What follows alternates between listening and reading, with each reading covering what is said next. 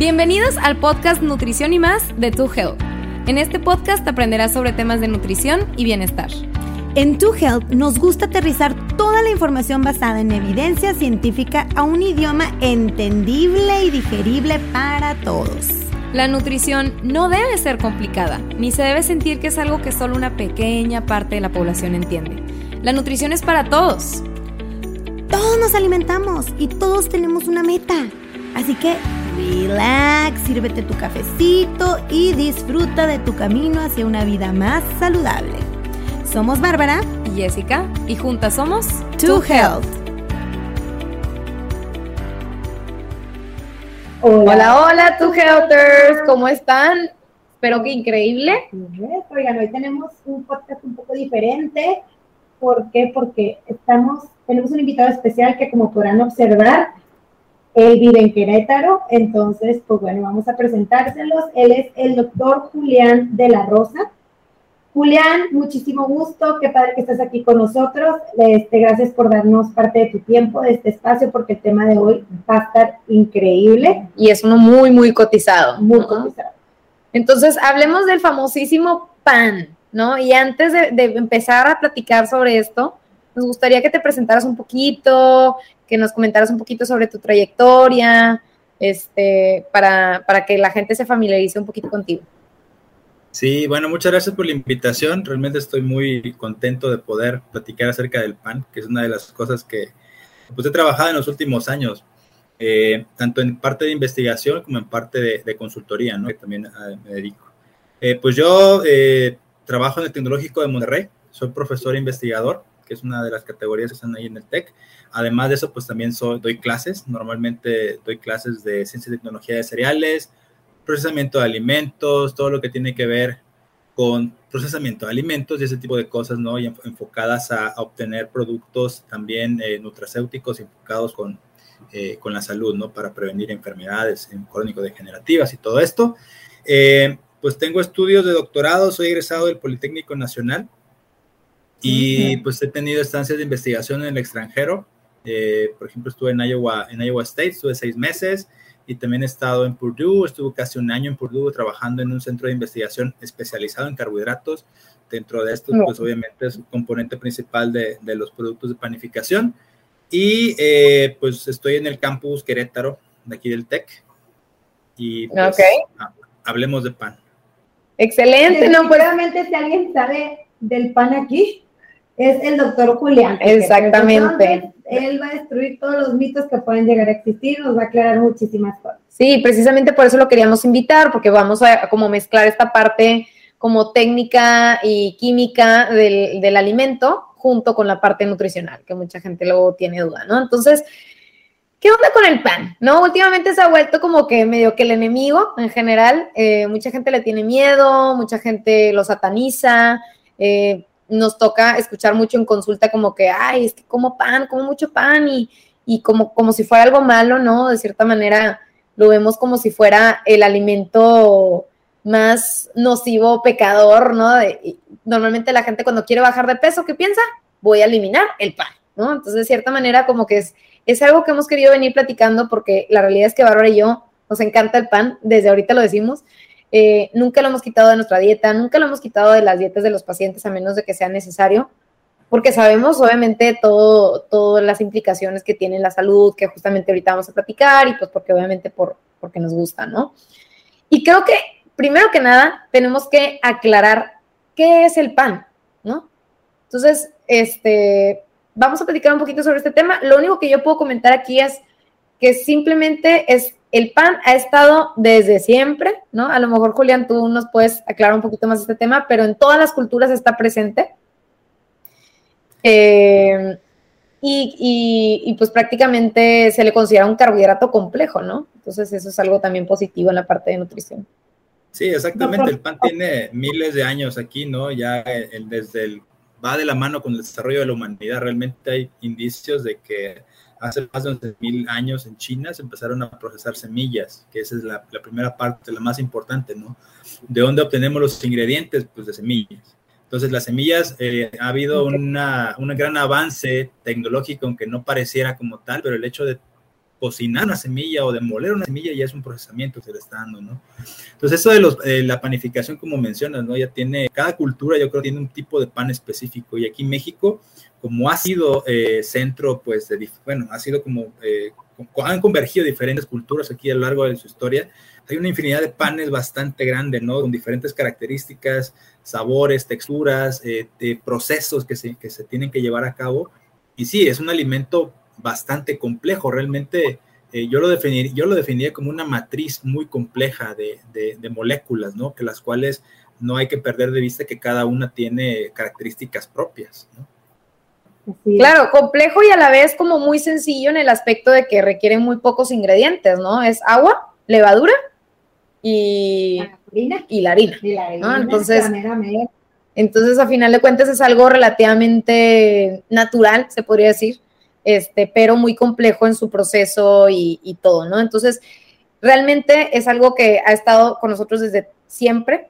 Y las dos, si no, si no estoy mal, los dos como cereales que más se utilizan son el centeno y el trigo, ¿cierto? ¿No? tienen este proceso de panificación.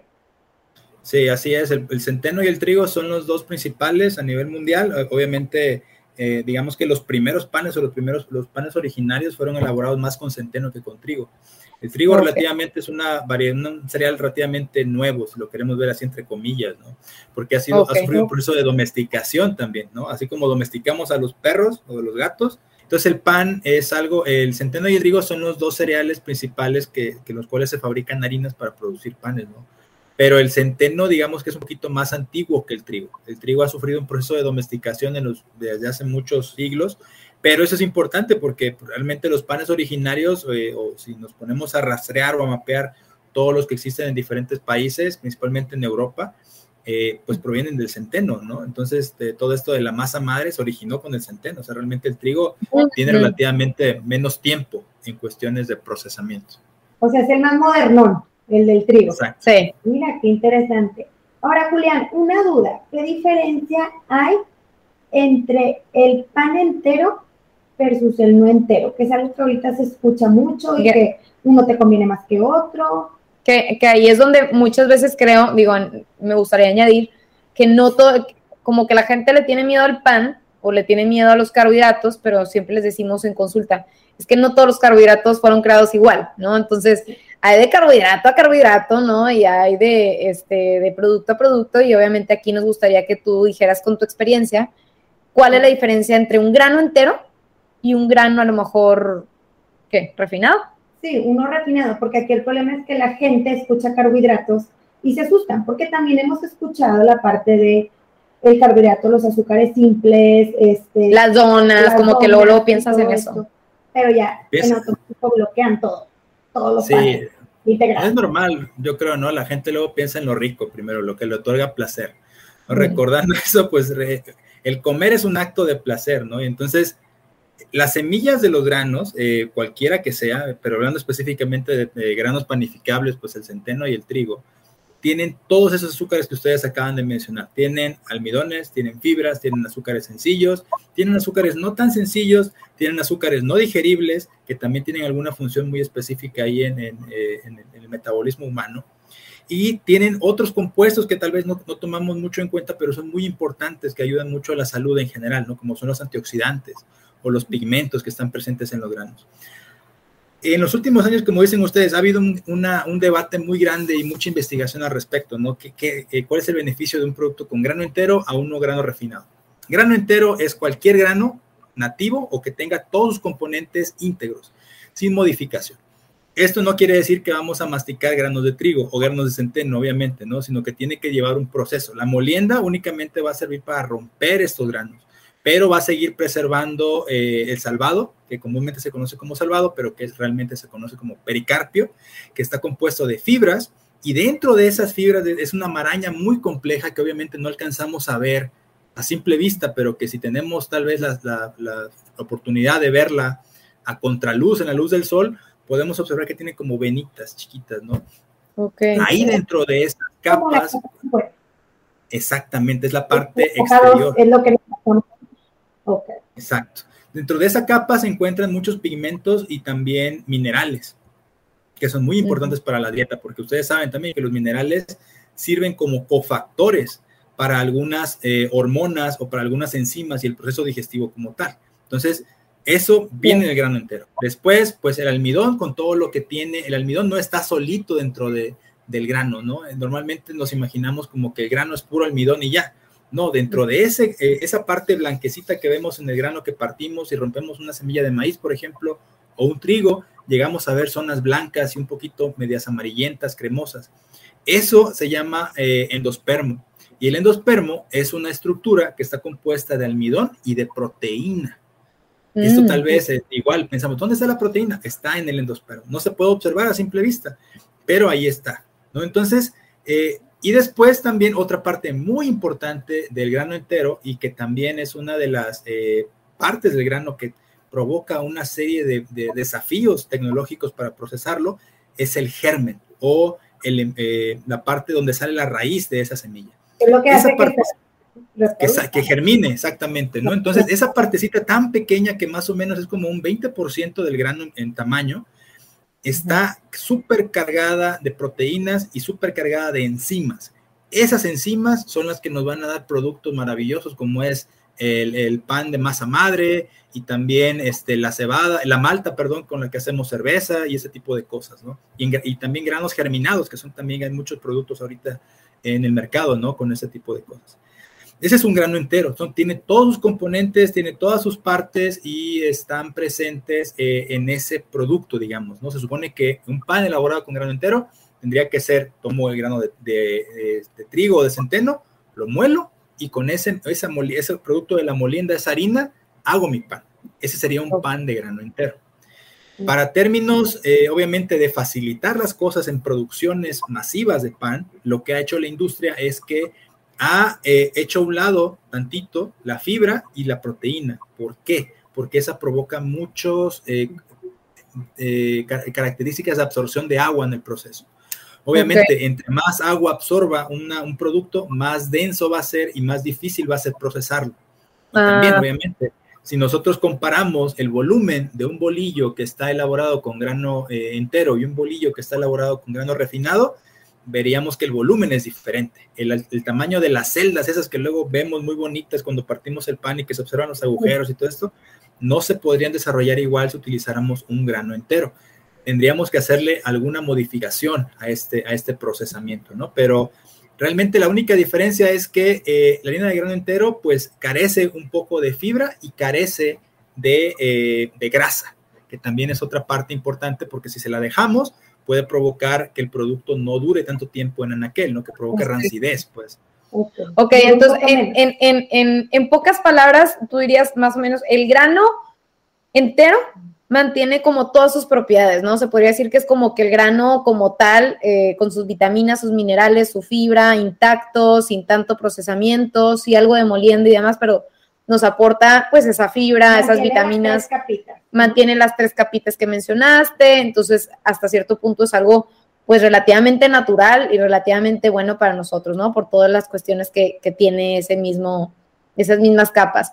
Y un grano refinado es un grano que fue procesado, que eh, le quitaron, por así decir, pues los minerales, las vitaminas, eh, la fibra, y lo dejaron como el puro endospermo, eh, o esta, o esta, esta parte como de almidón, se podría decir. el almidón y el gluten, ¿no? Este, y que a final de cuentas no es malo, simplemente no te aporta todos estos nutrientes que te aportaría un grano entero.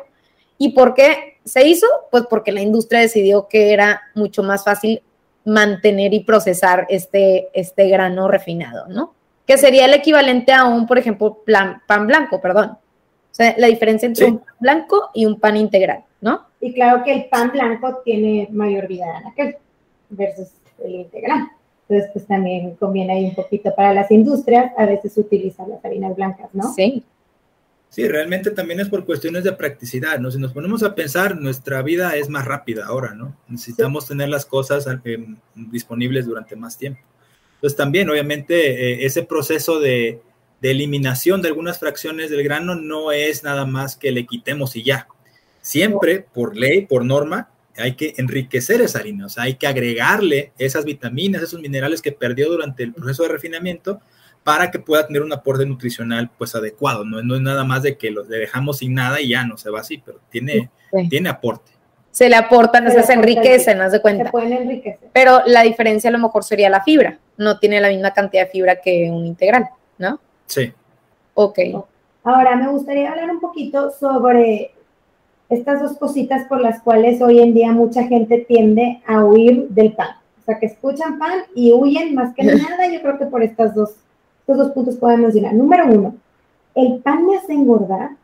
Entonces, aquí me gustaría aclarar esto, tu Helters, que la verdad es que el pan, como se sabe, ningún alimento por sí solo nos va a hacer engordar. Exacto. Entonces, de hecho, hay diversos estudios que demuestran que nos puede ayudar ese consumo de fibra como una estrategia para pérdida de peso. ¿Ok? ¿Por qué? Porque la fibra nos induce saciedad. Entonces, ¿por qué nos podría, este, bueno, es importante cuidar las porciones tanto del pan como de cualquier otra cosa que consumas? Tortillas, papas, eh, proteína, aguacate, o sea, grasas, hasta alimentos de la mejor calidad.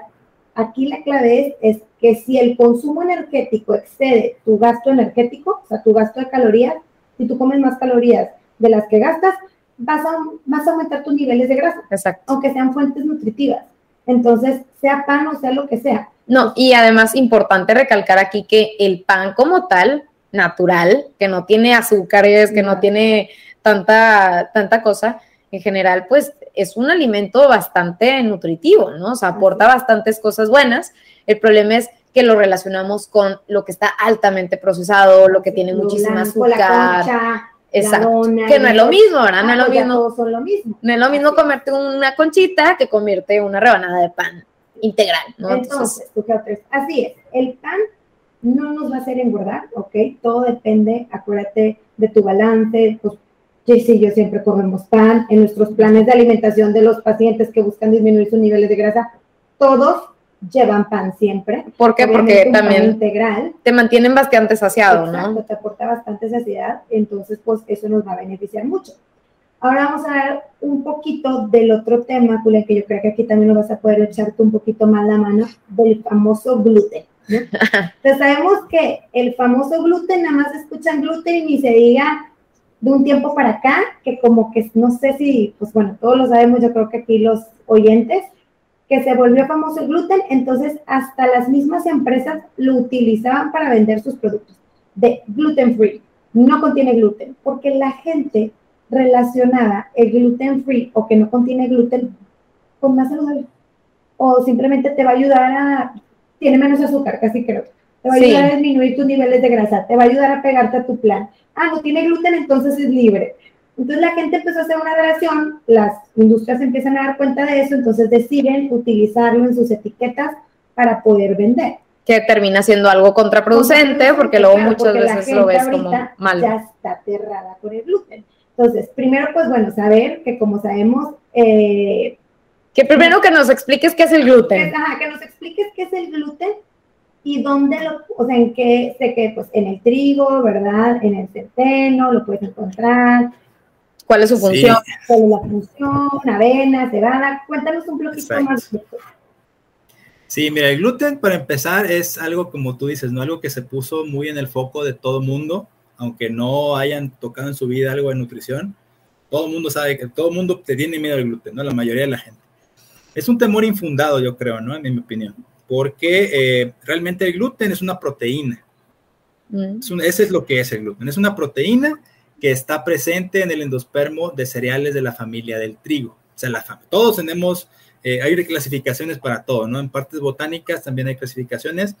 Eh, eh, se llaman, es una superfamilia del trigo, ¿no? Entonces, haz de cuenta que en esa familia se encuentra la cebada, el centeno, el trigo y la avena.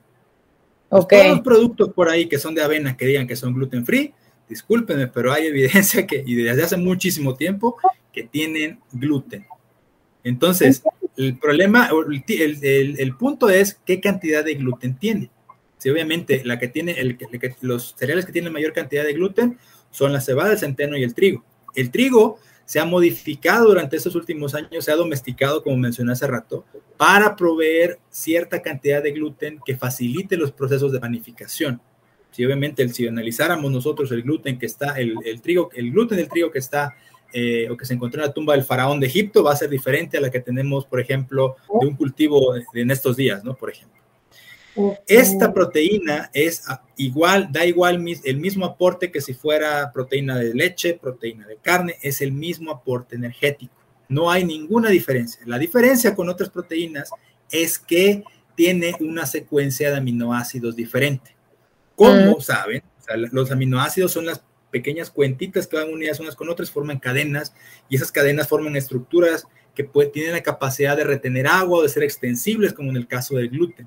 Ustedes han visto una imagen de cuando alguien hace pan o un video, pues ven que está flexible la masa que les tiran la, tiran la pizza y se hace gigante y todo esto. Esto es gracias a las proteínas que tiene. No hay otro cereal que tenga esas mismas características, porque la proporción de esas subunidades que se llaman glutelina y gliadina, pues son específicas para proveer ese, ese tipo de comportamiento. Entonces, el problema del gluten es que solamente un porcentaje muy pequeño de la población de este planeta tiene una deficiencia genética que hace que no se metabolice de forma adecuada el gluten, lo cual provoca una inflamación a nivel intestinal. Sí. esa proporción es muy pequeña, no sobrepasa ni el 3% a nivel mundial. Entonces, en México, ese casi se da mucho por, eh, por razas que tienen mucha tendencia la gente de, Oriente y de los anglosajones. En América no pasa eso, ¿no? Tenemos un, en, ese aspecto particularmente, digamos que nuestro, nuestro, nuestra información genética es muy buena en ese sentido, ¿no? Que podemos metabolizar perfectamente bien esta proteína sin ningún problema. El pan. Me gustaría aclarar aquí esto que comentas, que es un porcentaje mínimo de la población. Entonces, leen por todos lados, sin gluten, sin gluten, sin gluten, pero realmente es para gente que no puede consumir gluten. Pero como dice el doctor Julián, el gluten es una proteína. Sí, es una proteína. proteína todo el tiempo, entonces es una otra proteína más. Entonces, no es un enemigo. Ojo, y que aquí me gustaría mencionar esto. Hay casos en específico, como dice el doctor, en los que por supuesto está contraindicado. En este caso sería alguien, por ejemplo, que padece celiaquía la enfermedad celíaca, ¿ok? En este caso, por supuesto, no lo podemos metabolizar, somos alérgicos al gluten, que con una prueba de anticuerpos tú te vas a dar cuenta si esta persona realmente no puede consumir el gluten y por supuesto que hasta si lo consume lo puede llevar a un cáncer a largo plazo. Entonces, ah, bueno, este caso en específico, si tú tienes enfermedad celíaca, pues claro que lo, lo tenemos que evitar. O a lo mejor alguien que simplemente es intolerante al gluten, ¿verdad? Que algunos de los síntomas es a lo mejor que cada que consumo pan me da diarrea, me da estreñimiento, mucha distensión abdominal, mucho gas, que dices de plano no me cae, pero por supuesto que este tiene que ser un diagnóstico que te dé un médico. Exacto. Oye, eres intolerante al gluten, entonces a lo mejor sí tenemos que bajarle a, dos los alimentos que, exacto, dos rayitas a los alimentos que, que contienen gluten. Y por último, a lo mejor alguien que tiene, no sé, Fibromialgia, ok, sí se ha observado y hay evidencia que respalda que el gluten, por el tema inflamatorio y tal, en estos casos, pues sí se recomienda disminuirlo, ¿no? Entonces, pero pues, si eres intolerante al gluten, tienes enfermedad celíaca, tienes fibromialgia, o por algo tu, doctor te, te indicó que no lo deberíamos de consumir, está contraindicado, pues va. Pero si no, Exactamente. el gluten, a disfrutarlo. Sí, no, a final de cuentas el gluten es algo que, como tú, como el doctor dice, Julián, eh, es algo que le da esa propiedad elástica, ¿no? Al, al, al, panecito. y que por eso se, se infla, ¿no? Pero no quiere decir que sea algo malo. Y precisamente, este, sí, son más que nada las enfermedades autoinmunes las que se pueden ver un poco más afectadas. ¿Por qué? Pues porque como, como mencionó aquí el doctor, estos aminoácidos, por ejemplo la gliadina, llega directamente al intestino y como no se digiere tan fácilmente, pues el cuerpo puede reaccionar de manera negativa, ¿no? Pero esto todo definitivamente es, en una población pequeña y sí se tiene que hacer un diagnóstico como para realmente saber si sí o si no. Lo bueno es que como ya mencionó aquí el doctor, los mexicanos somos muy, muy buenos para digerir este, el gluten, ¿no? Ahora, doctor, nos gustaría hablar, este, como por, y para ya cerrar, que se nos va a acabar el tiempo, sobre los beneficios, ¿verdad? Porque ya vimos que no es malo, ¿verdad? Ya dijimos, ok, no es malo. Ya vimos que el gluten y que no te va a hacer engordar y tal, aumentar tus niveles de grasa, lo que sea. Ahora, ¿Qué se ha sabido ¿Puede sobre...? aportar beneficios en salud? Esa es nuestra duda. Obviamente, ¿Qué el- nos puedes comentar de eso? Sí, bueno, eh, mucho tiene que ver con eh, la, velocidad con la que nosotros tengamos la digestión de los alimentos. Eso es algo que muchas veces no se considera, ¿no? Eh, hay muchas investigaciones que, que mencionan que todas las proteínas, al ser digeridas, obviamente estamos hablando de macromoléculas, al digerirlas con las enzimas que tenemos de forma endógena, pues lo que hacemos es que rompemos, ¿no? Cortamos esas proteínas grandes, generando péptidos Mm. que son la siguiente nivel de organización, digamos que hacia abajo, ¿no? Esos péptidos se ha visto que tienen eh, características o antiinflamatorias o proinflamatorias dependiendo de la secuencia de aminoácidos que se tengan. Entonces, en el caso del gluten, hay estudios que avalan que el consumo de esta proteína pues genera cierto tipo de péptidos que tienen una función neuroprotectora o eh, que pueden eh, favorecer el mantenimiento, digamos, de las conexiones sinápticas entre las neuronas y puede esto influir en una mejor comunicación neuronal, digamos, ¿no? Pero eso también, exactamente, que estés funcionando bastante bien desde la cabeza, ¿no? Eh, pero obviamente tiene, tiene que ver mucho con la velocidad y con el tipo de alimentos y régimen alimenticio con el que nosotros vivamos. Pues no, po- no podemos pensar que nada más por consumir gluten vamos a tener una respuesta. Es algo completo, tiene que ser todo, todo, el, todo el entorno, ¿no? Tu estilo de vida, vaya, es tu estilo de vida. Estilo de vida. Un ratito. Sí. Y ahora, Julián, en cuanto a temas del pan, beneficios que te puede, que puede tener, por ejemplo, el En tu pan salud. en padecimientos, en tu salud, cosas buenas. Por ejemplo, a- digo, a nosotros se nos ocurre que, por ejemplo, la parte de, de la fibra, ¿no? Definitivamente tiene sus beneficios. Por ejemplo, en la parte eh, del colesterol, este, pues como muchos de ustedes, tu Helter, saben y ya lo hemos comentado, la fibra es esencial, ¿no? Sobre todo para reducir el colesterol. Entonces, las personas que tengan hipercolesterolemia, eh, pues se pueden ver beneficiadas. También a lo mejor, inclusive en la parte digestiva, ¿no? En el tránsito intestinal. Este, ¿Qué nos puedes decir, Julián, sobre esta parte intestinal? Sí, particularmente en, esta, en esta última parte, ¿no? Eh, platicándolo con otros colegas, siempre hemos llegado a la misma conclusión. Todo depende para qué quieras comer.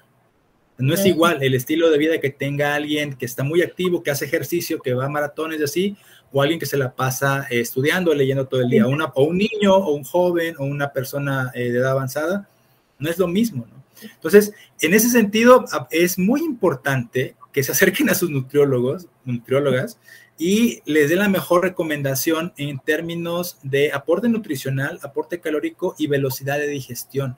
Esto de la velocidad de digestión viene muy fuerte en los próximos años y tiene mucho que ver con qué tan rápido se va a degradar el almidón, las proteínas y las grasas en el cuerpo de la persona que los está consumiendo.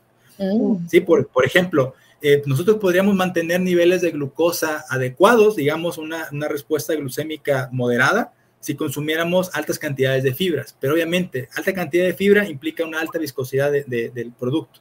Nadie le gusta comer algo muy denso, ¿no? Entonces, combinando este, eh, por ejemplo, un, un pan de grano entero que podría tener una buena cantidad de proteína, una buena cantidad de fibra, almidón que está atrapado dentro de la proteína, esto podría provocar que la respuesta glicémica fuera un poquito más lenta. ¿no? Mm, Entonces, claro. podría favorecer que la liberación de, de glucosa pues fuera más lenta, entonces tienes energía más tiempo si tú, si tú quieres eso. Si fueras un deportista, por ejemplo, alguien que juegue en rayados o que juegue en tigres.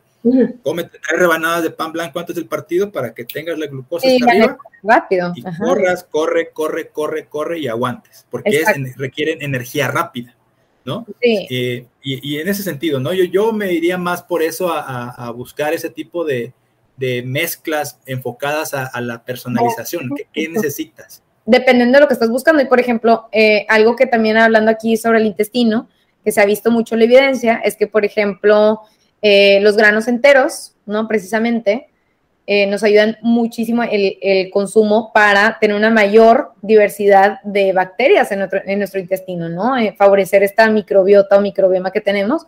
Y como bien sabemos, pues el microbioma es un tema súper complejo, súper interesante, que se ha relacionado con enfermedades, se ha relacionado con eh, sí, hasta la propia digestión, ¿no? Creo que No, el pues, por eso está 70% de nuestra pues, digestión. Este tema de, de, como dices tú, Jess, eh, los granos enteros para, por ejemplo, la enfermedad inflamatoria intestinal, porque para que la microbiota esté saludable y eso disminuye los síntomas del paciente. claro. Otros beneficios que me gustaría mencionar acerca que el consumo de pan integral o de una buena ingesta de fibra nos puede ayudar y pues una muy buena fuente de fibra es el pan integral, aparte también las frutas y verduras.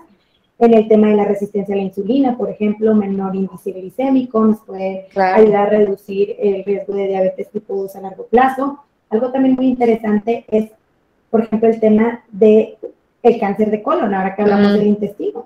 El cáncer de colon sabemos que es el tercer cáncer más común del mundo. Y tiene que ver con un bajo consumo de fibra. de fibra. Repito, ¿cuáles son nuestras mayores fuentes de fibra? Cereales integrales, frutas y verduras.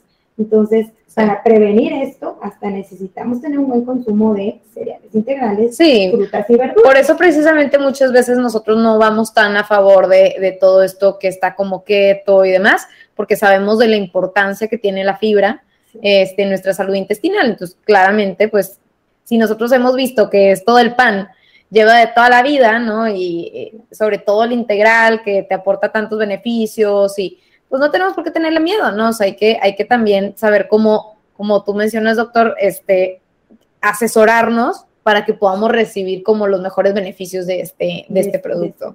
También en la depresión se ha visto que una dieta alta en fibra literalmente ayuda a disminuir la inflamación, ¿verdad? A nivel sistémico, etcétera. Entonces esto altera de alguna manera algunos, algunos neurotransmisores y nos puede ayudar a disminuir el riesgo de padecer una depresión, para enfermedades cardiovasculares. Entonces los cereales integrales, el pan integral en general, pues no nada más no es malo.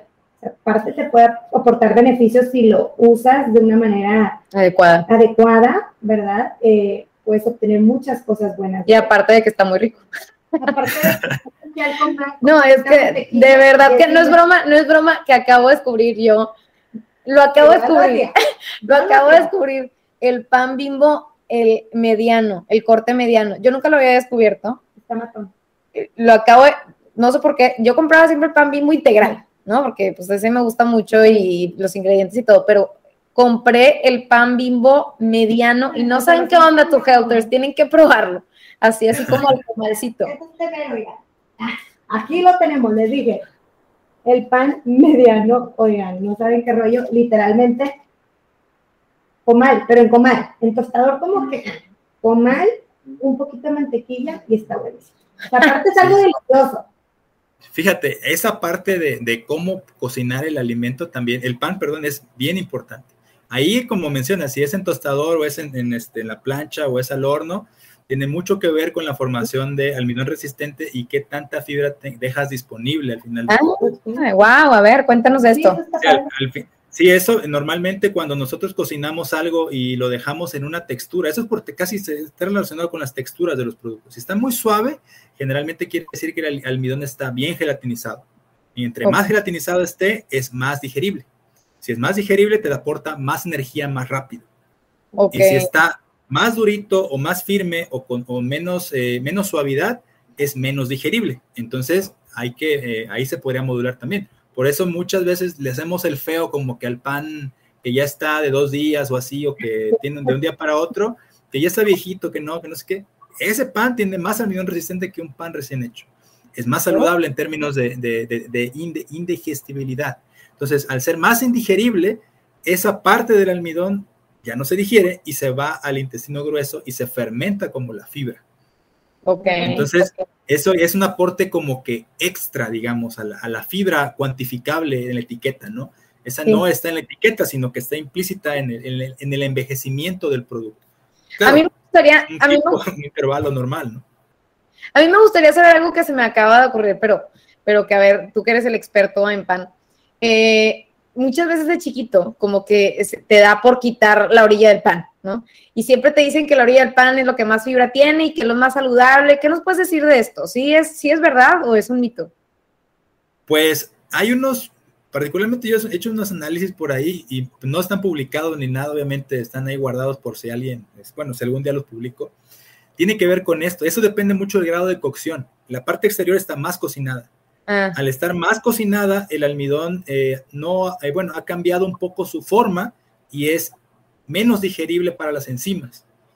Entonces, no, es como que fibra, pero sí puede ser un poco menos digerible, ¿no? En ciertas formulaciones, por ejemplo, si, si son altas, eh, entre más grasa tengamos también es menos digerible, pero ahí entre conflicto de calorías de grasa por calorías de carbohidrato, entonces es más, más ah, enredoso, ¿no? Aquí me gustaría recalcar, tu Helters, porque de seguro algunos de ustedes no, no, entienden mucho este concepto de digerible o no digerible, pero el hecho de que algo no sea tan digerible quiere decir que en general tiene más fibra, ¿no? Entonces la fibra, acuérdense que es un carbohidrato que eh, de cierta manera no se digiere tan fácilmente y por eso genera este, este, o sea, un, buen tránsito intestinal, ¿no? Porque lo que hace es que ajá, forma volumen, forma volumen en el intestino y nos ayuda a ir al baño, ¿no? Entonces es bueno que algo no sea tan digerible en este aspecto. Este, y cuando menciona el doctor que sí es digerible, quiere decir que más bien tiene como una menor concentración se podría decir como de fibra, ¿no? Entonces, no quiere decir que sea malo que no sea digerible. sí, todo depende. Se nos acaba el tiempito aquí, pero bueno, este, nos gustaría aquí nada más como recordar un poquito de, de lo que vimos, como comentábamos, el tema del pan. No hay que asustarnos. ¿Qué mensaje le dejarías a todos los, a todos los oyentes, doctor? Pues que realmente hemos convivido con el pan durante toda nuestra existencia, ¿no? Tanto, digo, de manera personal como de manera de la humanidad, ¿no? Entonces, el pan siempre ha estado con nosotros y yo creo que siempre va a estar con nosotros. Solamente, pues hay que ser conscientes realmente de todos los hábitos que tenemos, no nada más del consumo de pan, sino acompañarlo, pues, de, una dieta equilibrada, ¿no? Ahora sí, para tener unos beneficios, pues, constantes y buenos. Definitivamente. Y la recomendación de cada quien va a ser diferente. O sea, una rebanada de pan nos va a aportar aproximadamente ¿qué? 365, Como 70 calorías. calorías por ahí. Y pues ya va a depender tu requerimiento, depende de cada persona, también tu requerimiento de fibra, etcétera. Depende de tu edad, de tu género, de tu altura, de tu meta, de tu nivel de actividad física, de tu meta. Entonces, por supuesto que todos podemos consumir pan, todos podemos disfrutarlo. Malo, exacto, aparte nos aporta beneficios como los que ya comentamos, nos va a ayudar a alcanzar nuestro consumo de fibra diario. Entonces, pues, no le tengamos miedo al pan. No le tengamos ni al gluten, por favor. Sí, ni al gluten. Y bueno, como quiera, cualquier duda que tengan al respecto, vamos a estar aquí al pendiente en las redes sociales este, para cualquier otro temita acerca. Y doctor Julián, ¿dónde lo pueden encontrar? Si tienen alguna duda o alguien quisiera como rebotar ideas con usted. Pues eh, oficialmente me pueden encontrar en la página de Investigación Tecnológico de Monterrey. Ahí le teclean Tecnológico de Monterrey Investigación y teclean mi nombre. Ahí va a salir mis datos de contacto. Eh, yo estoy, eh, físicamente estoy en el campus Querétaro y también tengo un Facebook por ahí que realmente publico cosas así de que hago de investigación o de mis alumnos relacionadas con cereales o panificación. Como Julián de la Rosa. Julián de la Rosa Millán y ahí, este, ajá. Millán con doble Y bueno, último, el artículo que hiciste hace poco, que lo leí, la verdad me pareció increíble. Eh, ¿Dónde lo pueden encontrar? Ah, sí, ese artículo se encuentra en la página de, redes sociales también de Hablemos Claro. Ellos se encargan de darle, ajá, que darle difusión a, a, ese tipo de temas relacionados con salud y otros temas. Sí, sí, es, eh, definitivamente hay que darle difusión a este tipo de temas porque, pues sí, o sea, también hay que ver el otro, el otro lado de la moneda, no satanizar eh, y, como que realmente, pues disfrutar, ¿no? De este, de este maravilloso alimento que a final de cuentas nos aporta tantas cosas buenas y que no tiene por qué ser tan negativo, ¿no? Y ha existido por tanto tiempo en la historia, entonces a disfrutar ese panecito y pues bueno, pues muchísimas gracias, doctor Julián. Fue un placer. Gracias por darnos parte de tu tiempo. Y pues bueno, ya saben dónde encontrar al doctor y cualquier duda, lo que sea, nos encuentran en tu y nos mandan un día. Gracias, tu Gracias. Hasta luego. Gracias.